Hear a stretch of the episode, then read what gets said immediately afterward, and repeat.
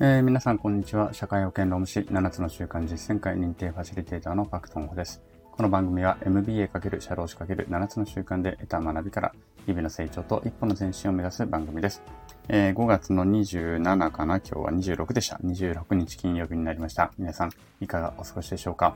えっ、ー、と、昨日ちょっとね、更新できなかったですけれども、はい、あの、ちょっと改めて今日更新したいと思います。で、えっ、と、前回ですね、お願いした来客時のペットボトルですね、コップも欲しいかどうかっていうね、お話を前回ちょっとあのアンケートをちょっとお答えいただければということでお願いをしました。で、えー、っとね、まあそんなにたくさん集まったわけではないんですけれども、あのご協力いただいた方もおら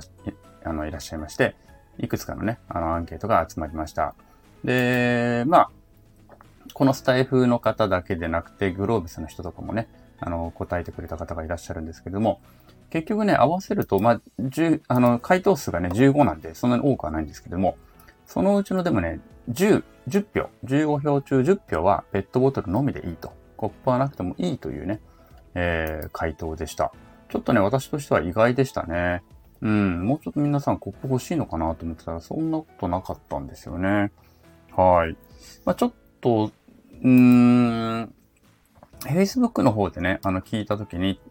あの、同じ資料の人たちに聞いたので、そこではペットボトルだけでいいかとかっていうのプラス、自分の事務所ではどうしてますか？っていうような聞き方もしたので、ま、その辺でちょっとね、聞き方の問題も、あの、正確に言うとあまり正しくなかったかなというふうに思っているんですけれども、現状ではまあ、それでも15票中の10票が、まあ、コップがなくてもいい、もしくはコップなしで提供しているという方々であったということであります。なので、えっと、定量的にね、数字で言うと、まあ、コップはなくてもいいんだなと、ペットボトルでいいんだなっていう話にはなります。が、えっと、いくつかね、コメントもいただきました。で、コメントいただいた中でどんな感じのコメントがあったかというと、やっぱり女性ですね。女性だと、やっぱりちょっとお客様の前で、あの、直で飲むっていうのがちょっとね、あの、しにくいので、コあのコップ欲しいですが、なかなかまあそれも言えないしっていうことで、なんかね、環境面の配慮として、コップは出していないんです、みたいなことを一言いただけると、なんか丁寧でいいなと。そうすると自分としても直飲みするのがね、あの、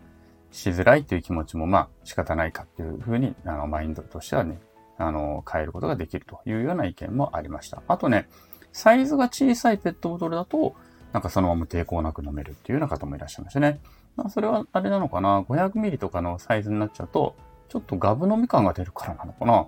うん。まあ、確かに小さいとなんか可愛らしく飲めるみたいな、そんなイメージなのかもしれないですね。なので、どちらかというとやっぱり、あの、この辺はね、私の少し予想が当たっていたところで、あの、まあ、もちろんね、全部ではないんですけれども、比較的女性の方がコップがあった方が本当はいいみたいな感じで思ってる方が、まあ、えー、複数にいらっしゃったということでありますね。はい。ということで、じゃあ、うちの事務所どうすんのって話にはなってくるんですけども、まあ、こうなってくるとケースバイケースかな。あの、例えば年齢が近い人とかね、あの、ある程度、なんだろうな、フレンドリーに、その、フランクにお付き合いができるお客様であれば、まあ、ペットボトルごと渡してもいいのかなと。うちもちっちゃいサイズで出してるので、でね、もちろん。あの、小さいサイズのものを出しているので、まあ、そのままでもいいのかなっていう感じ。でもやっぱりそういうちょっと年配の方とかで自分でなんか、蓋開けて、その、飲んでくださいっていうのがなんとなくちょっと言いづらいなっていう場合は、まあ、ちょっとこちらで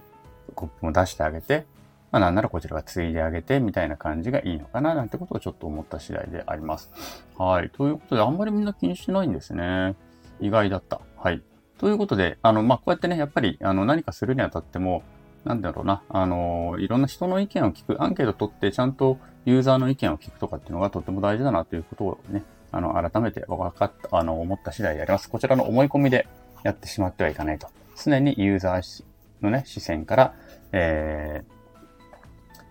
ー、そのね、ユーザーの意見を取り入れていく。